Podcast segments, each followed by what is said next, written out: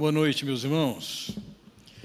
Temos vindo nessa caminhada dentro do Evangelho de Lucas, e o Senhor estava numa caminhada, havia saído da região da Galileia e se dirigia para Jerusalém. O Senhor algumas vezes teve a experiência, e nessa caminhada também teve, de ser rejeitado num lugar. As pessoas não queriam a sua presença ali. Na mensagem que estudamos na semana passada, o Senhor faz uma referência e conta uma história que inclui um bom samaritano. Um samaritano que expressa amor por alguém que estava precisando de ajuda. Na sequência desse fato, pelo menos na sequência da narrativa de Lucas, já que Lucas não está necessariamente seguindo alguma sequência cronológica dos fatos, mas ele tem uma razão, tem um argumento, e ele está desenvolvendo e somando as passagens para colocar o seu ponto. E então, no versículo 38 de Lucas, capítulo 10, lemos: Caminhando Jesus e os seus discípulos chegaram a um povoado onde certa mulher chamada Marta o recebeu em sua casa. Maria, sua irmã, ficou sentada aos pés do Senhor, ouvindo-lhe a palavra. Marta, porém, estava ocupada com muito serviço e, aproximando-se dele, perguntou: Senhor, não te importas que minha irmã tenha me deixado sozinha com o serviço? Diz-lhe que me ajude. Respondeu o Senhor: Marta, Marta, você está preocupada e inquieta com muitas coisas. Todavia, apenas uma é necessária. Maria escolheu a boa parte e essa não lhe será tirada. Vamos orar. Pai Celestial, queremos te agradecer pela oportunidade de termos um registro desse fato, que pode nos ensinar tanto e nos questionar tanto acerca da vida e da espiritualidade que nós temos hoje. Que nós possamos, nessa noite, ouvir tua voz, teu encorajamento, tua confrontação, teu questionamento, teu ensino para cada um de nós, para aquilo que vale para a nossa vida, para o nosso cotidiano. Se conosco, eu te peço, em nome do Senhor Jesus Cristo. Amém. Bem, você pode perceber aqui que o Senhor Jesus Cristo chegou a uma localidade e nós não sabemos que localidade é essa. Aqui são mencionadas duas irmãs, Marta e Maria, mas não é mencionado o local. Marta e Maria também tinham um irmão chamado Lázaro. Conhecemos por outras passagens que ela tinha uma casa em Betânia. Se ela tinha somente aquela casa, então esse fato está se dando em Betânia, a três quilômetros de Jerusalém. O Senhor está na direção de Jerusalém e está tão próximo, e não significa necessariamente que logo depois ele chega de imediato em Jerusalém. Betânia era ao redor de Jerusalém. Entretanto, vejam que nessa chegada nesse local, que não necessariamente é Betânia, é, dá início a um relacionamento entre Jesus e essa família. O texto nos diz que a casa era de Marta. Ao colocar o nome de Marta em evidência de dessa forma, sabemos que ela era a dona da casa. Não sabemos se ela era uma viúva, mas a casa era dela. Ela era uma cabeça de lar ali. E naquela ocasião, na sua casa, ela está tendo o privilégio de receber o Senhor Jesus aquele que é e que participou ativamente da, da construção do universo, que em forma humana estava presente na sua casa. Pouco diferentemente de Marta, a irmã dela, Maria, era alguém que se caracterizava por a sua devoção e ela se senta aos pés de Jesus para ouvir o seu ensino. O que era esse ensino? O Senhor Jesus diz em João capítulo 7, versículo 16: O meu ensino não é meu, e sim daquele que me enviou. E mais adiante, no capítulo 8, versículo 26, lemos: Muitas coisas tenho para dizer a vosso respeito e vos julgar, porém aquele que me enviou é verdadeiro, de modo que as coisas que dele tenho ouvido, essas digo ao mundo. O Senhor Jesus estava naquela ocasião ensinando o que Deus havia designado que ele deveria ensinar aquelas pessoas, e, e naquela casa isso não era uma exceção. Ao longo da vida de Jesus, nós vemos ele ensinar sobre dezenas de assuntos, como oração, Satanás, demônios, julgamento, hipocrisia, perseguição, sofrimento, Espírito Santo, ganância, contentamento, poderia continuar a lista. E naquela ocasião, naquela casa, que nós não sabemos exatamente onde é, ele para, ele chega, ele é bem recebido, e naquela ocasião ele passa a ensinar naquele lugar. Existem outras pessoas, mas duas personagens aparecem e cada uma delas representa um tipo de espiritualidade. Quero dizer o seguinte: existe a espiritualidade verdadeira e existe a falsa espiritualidade. E muitos de nós estamos continuamente flertando entre esses dois modelos manifestos por Maria e por Marta. Ainda que Marta seja a personagem que mais aparece nesse texto, ela é a dona da casa, é ela quem tem o diálogo com o Senhor Jesus Cristo. A personagem principal dessa história é Maria. E ela representa um modelo de espiritualidade. Então eu quero passar para vocês esses dois modelos que vemos nessa passagem. O primeiro modelo, o de Maria, de uma espiritualidade verdadeira. Vejam, é natural que Marta, uma vez que iria receber em sua casa, ou havia recebido em sua casa, alguém tão importante, é natural que ela pensasse no que precisava ser feito para receber a Jesus naquela ocasião. A questão é: esse alguém é tão importante, e o que, que é importante eu fazer nessa ocasião? O que, que é prioridade na sua vida?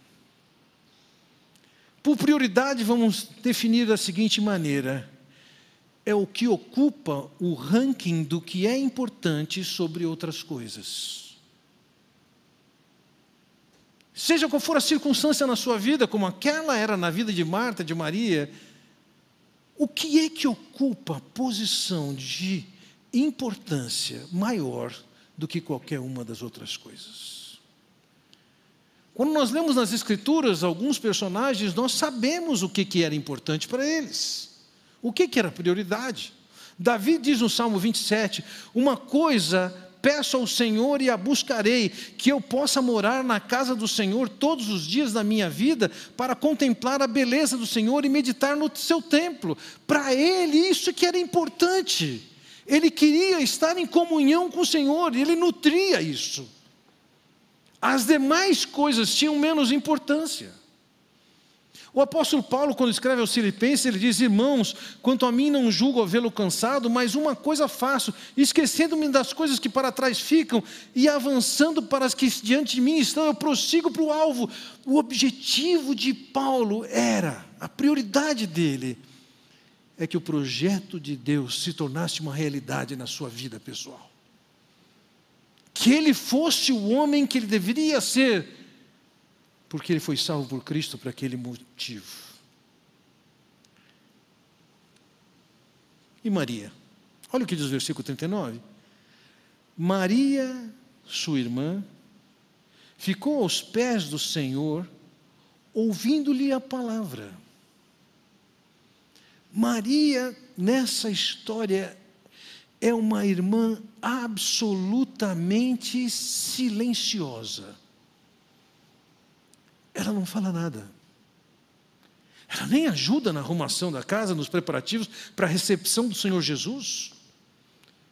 Ao contrário, o texto nos diz que ela ficou sentada aos pés do Senhor.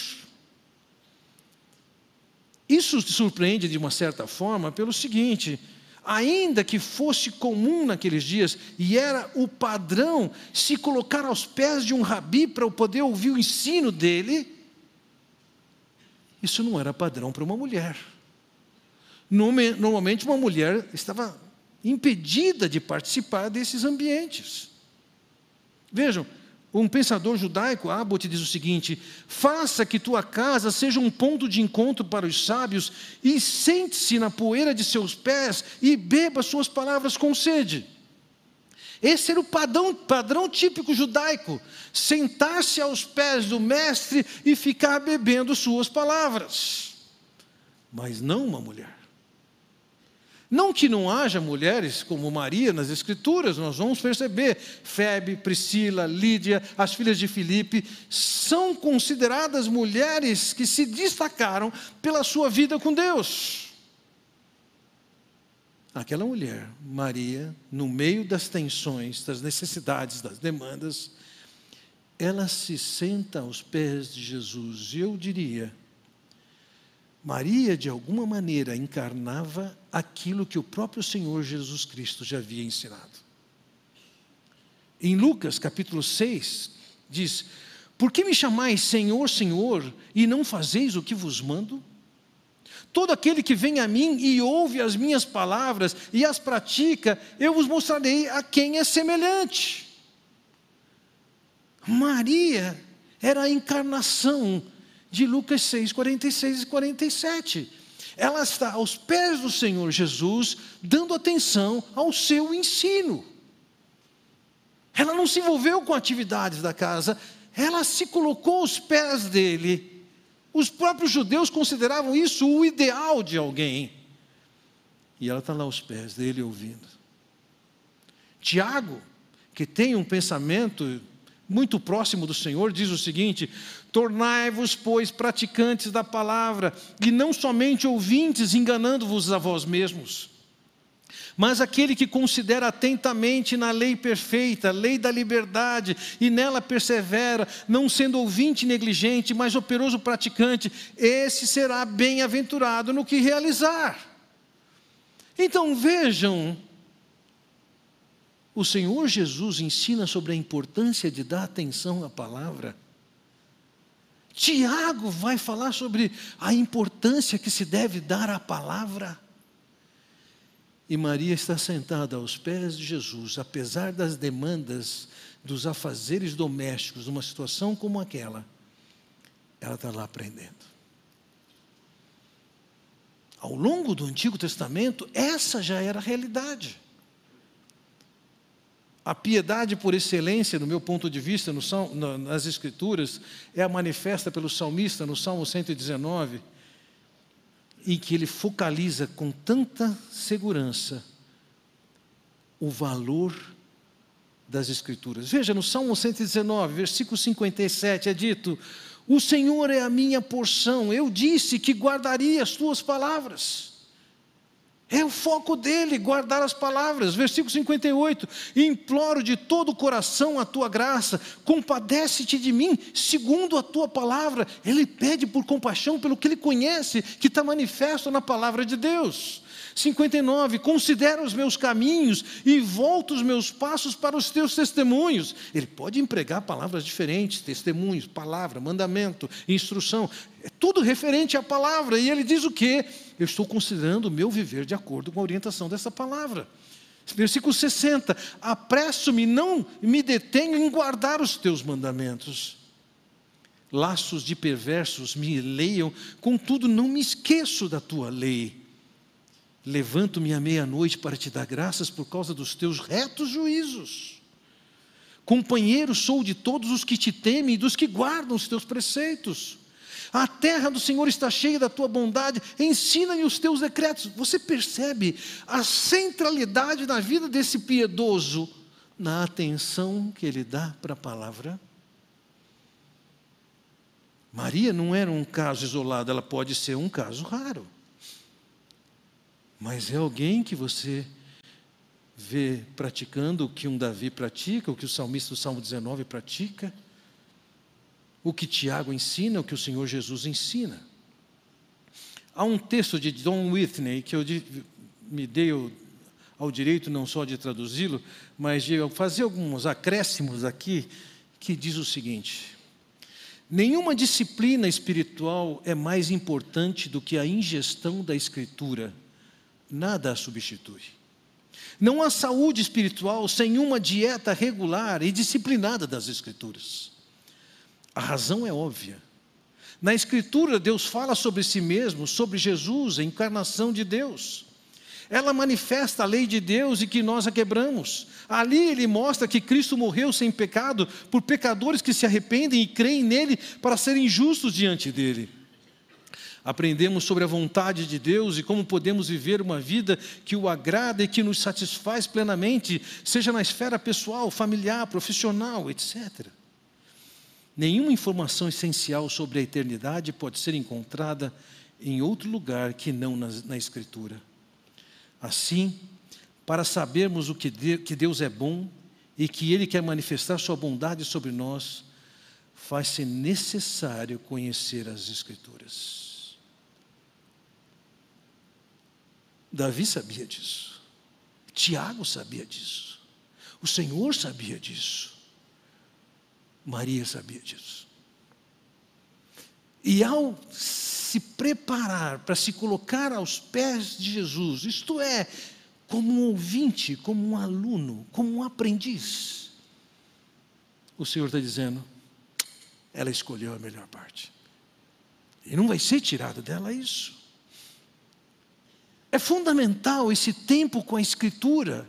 É isso que torna uma espiritualidade verdadeira. E há coisas que dependem absolutamente disso.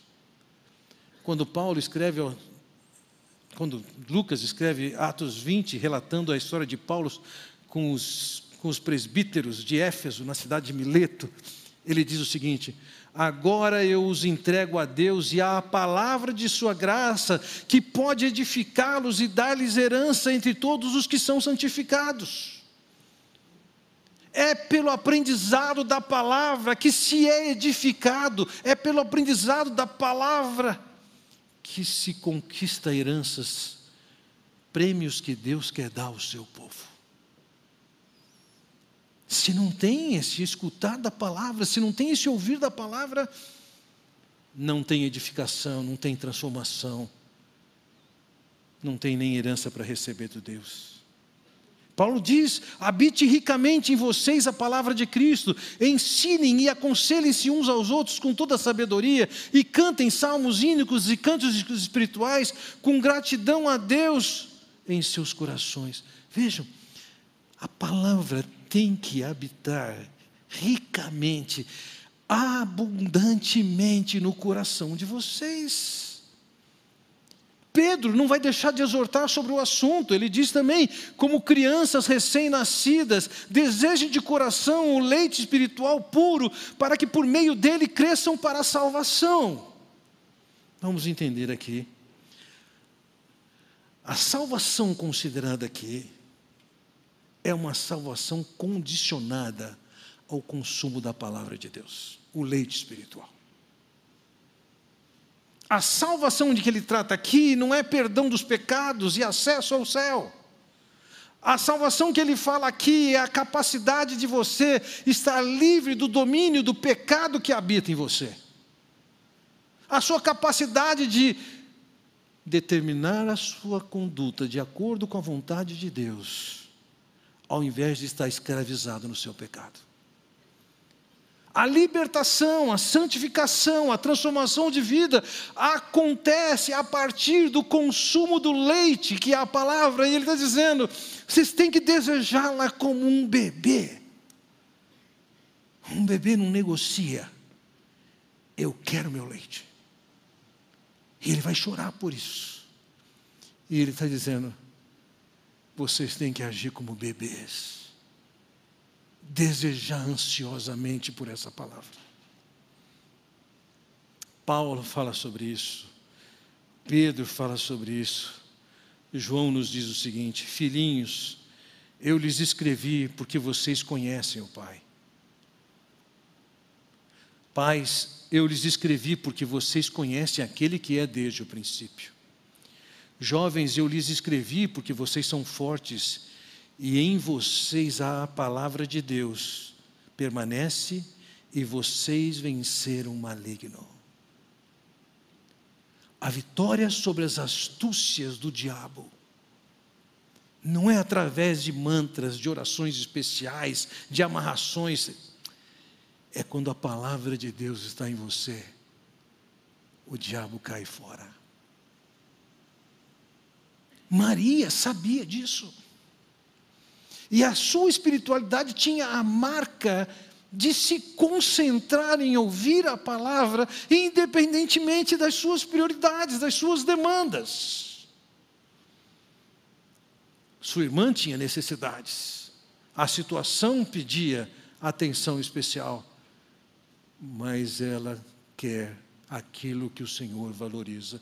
A sua prioridade faz com que a sua preocupação seja com ouvir a palavra.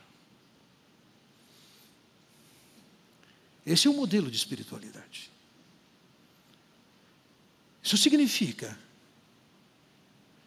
não tem chuva que faz com que você perca uma oportunidade de aprender. Não tem frio que detenha você no seu desejo de aprender. Não tem corrida de Fórmula 1 não tem jogo de futebol, não tem visita a fazer ou visita a receber. A sua prioridade, acima de qualquer outra coisa, é ouvir a palavra. Não é de vez em quando. Nós temos a oportunidade de estar aqui aprendendo a cada domingo. E me espanta como tantas pessoas têm um costume de, em vez de ser frequente, mantém um padrão de uma vez por mês, uma vez cada duas semanas, cada três semanas. Eu valorizo muito que essa situação seja uma situação de informalidade. Se você quer vir de bermuda, de chinelo, de camiseta, desde que seja decente, faça-o, mas não confunda informalidade com descompromisso. O modelo de espiritualidade que o Senhor destaca é colocar acima de qualquer coisa. Não interessa o que seja, eu vou ouvir a palavra. Esse é o modelo. Silencioso. Esse é o modelo. Mas que a gente não perca de vista, não que a gente não conheça, um modelo de espiritualidade falsa, vamos olhar e dar uma atenção para esse modelo de espiritualidade falsa que essa passagem exala. Veja, tudo na vida tem verdadeiro e tem falso. Quantos de vocês já tiveram ah, o trabalho de ir até o Paraguai comprar alguma coisa e depois descobrir que era falso? Eu lembro uma ocasião que eu estava viajando e resolvi comprar uma aliança e entrei na loja e descobri que aquela aliança custava 750 dólares. Aquilo estava fora do meu alcance. Mas logo a pessoa veio com oferta e disse: não, sai por 500 e pouco, também estava fora do meu alcance. E a pessoa começou a insistir, baixou para uns 400, para uns 300. Nisso chamou o gerente da loja, o gerente da loja veio e ele foi até 100 dólares. Nessa hora, eu já sabia que era falsa. E quando eu disse para ele, eu já sabia que era falsa, quando eu disse para ele, não quero, obrigado, ele fez a seguinte pergunta: Quanto você quer pagar? Era falsa. Assim como existe um rádio, uma bolsa, um anel, espiritualidade também pode ser falsa. Como é que ela é? Veja, versículo 40. Marta, porém, estava ocupada com muito serviço. E aproximando-se dele, perguntou: Senhor, não te importas que minha irmã tenha me deixado sozinha com o serviço? Dize-lhe que me ajude. Veja o contraste que temos. Enquanto Maria estava sentada aos pés de Jesus, ouvindo e aprendendo do que Jesus falava, Marta está ocupada com muito serviço. E eu quero trazer para você três observações aqui sobre Marta nessa ocasião. Veja, A maneira como ela se dirige a Jesus, o tratamento de Senhor, era o tratamento perfeito. Ela seguramente conhecia Jesus, ela era uma discípula de Jesus, mas além do conhecimento que ela tem de Jesus, ela revela alguma coisa curiosa sobre ela mesma. Primeiro, que o Senhor estaria numa condição de potencial insensibilidade com ela. Bom, o Senhor era conhecido pela sua bondade, ele era terno, e ela chega para Jesus e diz: O Senhor não se importa. Ela está levantando a suspeita de que Jesus é alguém insensível. O Senhor não se importa que a minha irmã esteja fazendo isso. Entenda isso. Quando Marta fez isso, ela interrompeu o Senhor.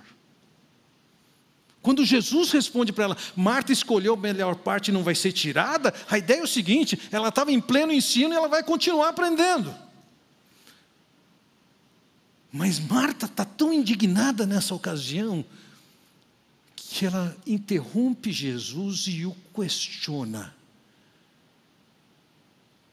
Você não se importa com isso? Ser um insensível. A forma dela perguntar é uma, grega pelo menos, é uma forma de quem está irritado. E exige, a pergunta dela, na maneira como ela perguntou, exige uma resposta de Jesus.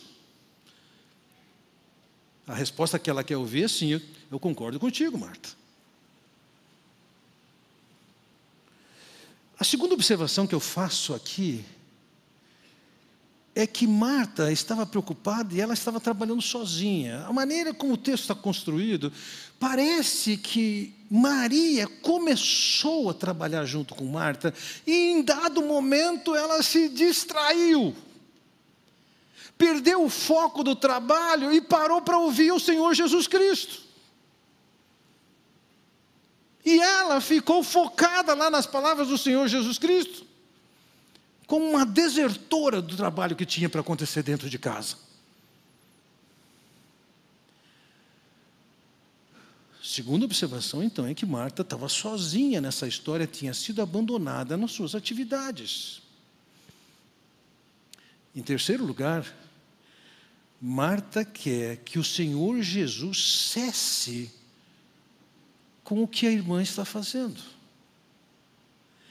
Diz-lhe que me ajuda. E sabe, tem algumas coisas que eu, que eu me admiro. E uma das coisas que eu me admiro é com a petulância de alguém achar que pode dizer para Deus o que ele tem que fazer. Senhor, faz isso. E ela acha que ela está nessa condição de dizer para Jesus: faça isso, desse jeito, quando eu quiser, como eu quiser. Se eu pudesse, eu teria escrito esse texto da seguinte maneira: Senhor, estou trabalhando sozinha para ter comida para todos e é bonitinha aí sentada aos teus pés. O Senhor não liga para isso, para essa injustiça. Faz alguma coisa.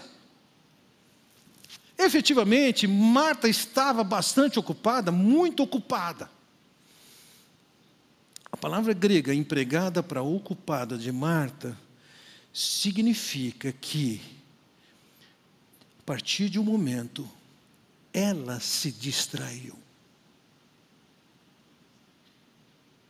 O foco da distração da perspectiva de Jesus não é de Maria, que estava fazendo algumas atividades e se distraiu. A palavra empregada aqui, que ela estava ocupada, significa o seguinte: ela estava de alguma maneira ocupada com o ensino do Senhor e em algum momento ela se distrai e se envolve com a correria da dinâmica daquele dia em que ela recebia alguém com valor tremendo. Pensem, ela teve o privilégio de ter na casa dela ensinando o Senhor do universo, que se fez homem, e estava ensinando naquela hora. E ela se distrai para se preocupar com o pão que vai colocar à mesa. Não fazia sentido aquilo.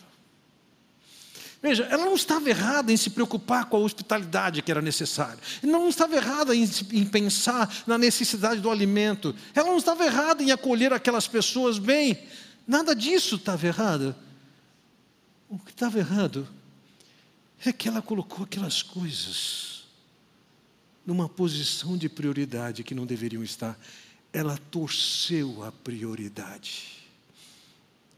Ela colocou para baixo a importância de ouvir a Escritura e ela se manteve bastante ocupada com as coisas da casa. E com esse tipo de mentalidade que a distância do estudo das Escrituras confere, ela se dá o direito de, irritada, interromper o Senhor, repreender o Senhor, questionar o Senhor, que era conhecido por sua compaixão, por sua ternura e ela, com tolice, ela diz para o Senhor. Veja, o texto do versículo 41 nos diz o seguinte: Respondeu o Senhor. Bom, vamos lá. Se você fosse o Senhor do universo e fosse abordado com essa petulância de Marta, o que, que você faria com Marta? Esquece a diferença de caráter entre você e o Senhor Jesus. Ô, ô, ô, quem você está pensando que eu sou?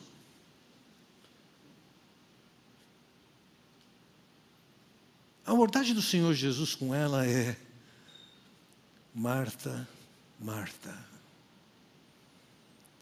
Essa é a maneira grega de ser carinhoso com alguém. Ela estava cometendo um deslize nessa ocasião ela estava desprezando aquilo que tinha valor, estava se distraindo com uma correria de coisas que precisavam ser feitas. E o Senhor vira para ela e fala: Marta, Marta, você está preocupada e inquieta com muitas coisas.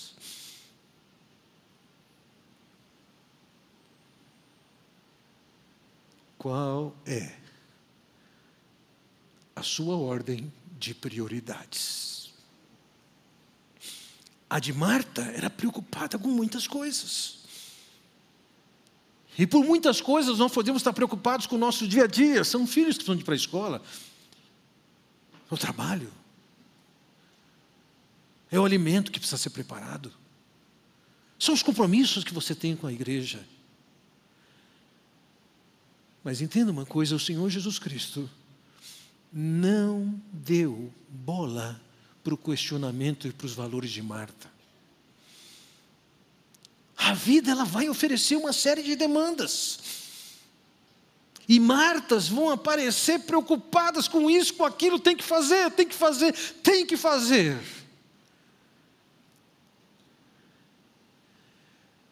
Mas não deu bola para Marta. Marta, foi ela que escolheu a melhor parte, não vai ser tirado dela. Você está inquieta com muitas coisas, está preocupada com muitas coisas. Você está preocupada com coisas que tem que estar num outro plano. Esse é um problema que todo cristão verdadeiro pode passar e vivenciar. Se ater a tantas atividades, tantos afazeres, e deixa de enxergar no primeiro lugar o aprendizado que tem que ter de Deus, esse apego com a palavra dEle. Explicando as razões por que Deus fez o povo de Israel passar pelo, pelo deserto por tanto tempo, ele diz o seguinte: Ele te humilhou e te deixou ter fome, e te sustentou com o maná que tu não conhecias, nem teus pais o conheciam, para te dar a entender que não só de pão viverá o homem, mas de tudo o que procede da boca do Senhor viverá o homem.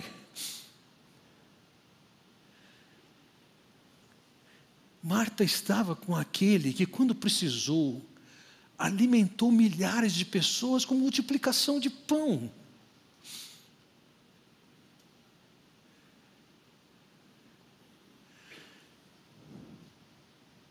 Com o que, que ela estava preocupada e com o que você está? O Senhor está dizendo para nós: eu quero que vocês aprendam. Não é com pão, não é com arroz, não é com feijão que vocês vão viver. Antes disso, é da palavra que sai da minha boca.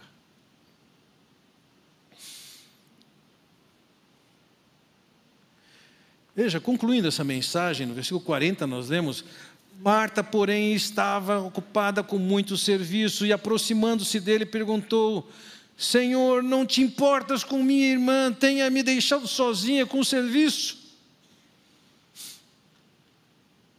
O Senhor é carinhoso com ela. Marta, Marta, Você está preocupada e inquieta com muitas coisas. Todavia, apenas uma é necessária. Maria escolheu a boa parte e essa não lhe será tirada.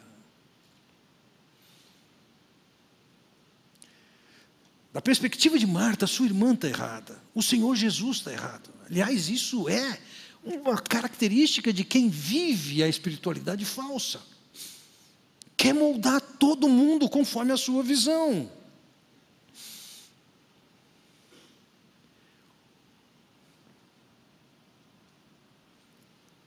Tem dois tipos de espiritualidade nessa passagem: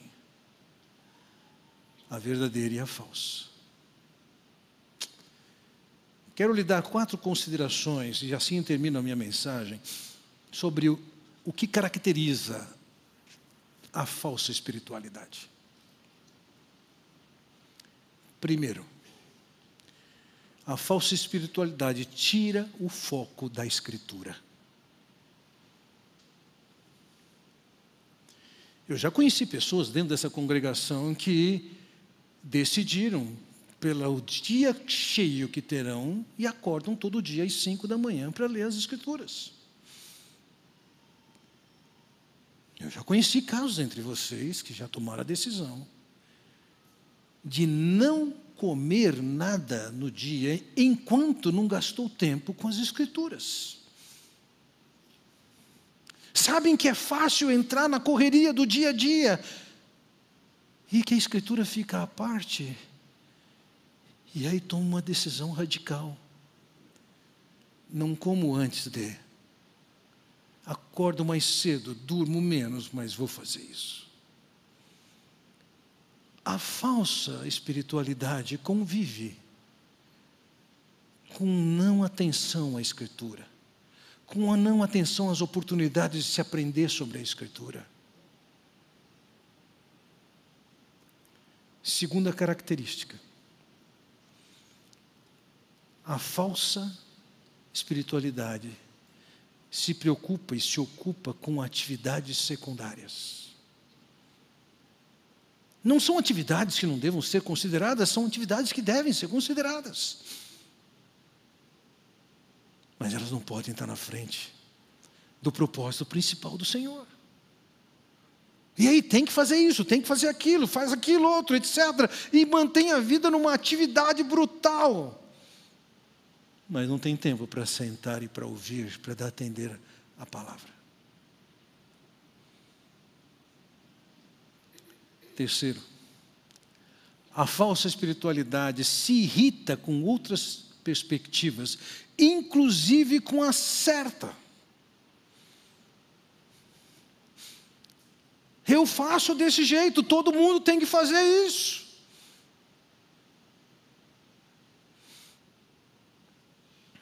Veja, eu, eu não estou defendendo aqui que, que o seu modelo de espiritualidade deve ignorar uma série de coisas. Talvez vocês, que são adolescentes, entendem que é mais importante seu tempo de ler a palavra e de oração ao invés de arrumar sua cama. Eu estou dizendo para você, Deus te dá essa liberdade, você está perdoado, arruma a sua cama. Você não vai perder tempo de oração e da palavra, isso não é desculpa. Mas entenda uma coisa: as atividades, elas não podem estar na frente.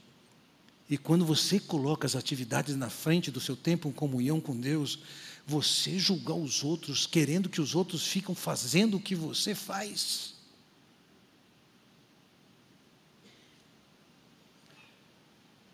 E quarto aspecto da falsa espiritualidade é que se sente à vontade para repreender o que Deus está fazendo. Você acha que o que você pensa é o que ele tem que fazer.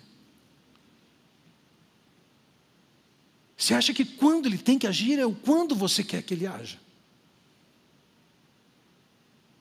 Você acha que tem o poder de determinar como é que ele deve fazer. Isso tudo é marca da falsa espiritualidade que se via em Marta.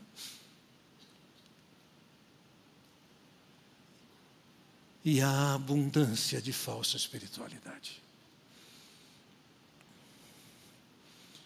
E o Senhor Jesus está dizendo: Salve Maria.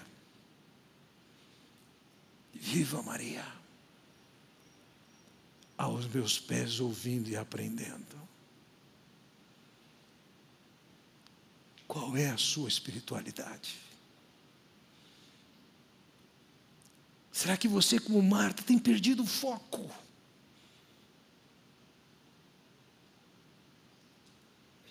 Volta. Foco no Senhor. Ouvir o que Ele fala é sua prioridade, é a parte melhor, é o que abre portas para você crescer, ser edificado, ser liberto, ser salvo. É isso. Não se distraia disso. Não torça as prioridades. O foco é isso. Vamos orar. Pai Celestial, quero te agradecer pela oportunidade que temos de olhar para a tua palavra e aprender com essas, essas duas vidas, Marta e Maria. Maria nem aparece tanto. E até naquilo que ela apareceu, ela não foi elogiada pelos outros. Somente por ti. Entretanto, nós podemos, uma visão distorcida, valorizar quem está correndo, quem está envolvido num monte de atividade, um monte de responsabilidades, mas que não tem tempo contigo e com a tua palavra. Ó Pai Celestial, que a experiência de Marta e Maria e a aprovação que o Senhor dá para o caso da Maria, nos estimule a levarmos nossas vidas conforme o que o Senhor define como prioridade. Liberta-nos das distorções que possamos criar, liberta-nos do estabelecer prioridades que não são prioridades acima de ouvir a tua palavra. Eu oro, Pai bondoso, no nome do Senhor Jesus Cristo. Amém.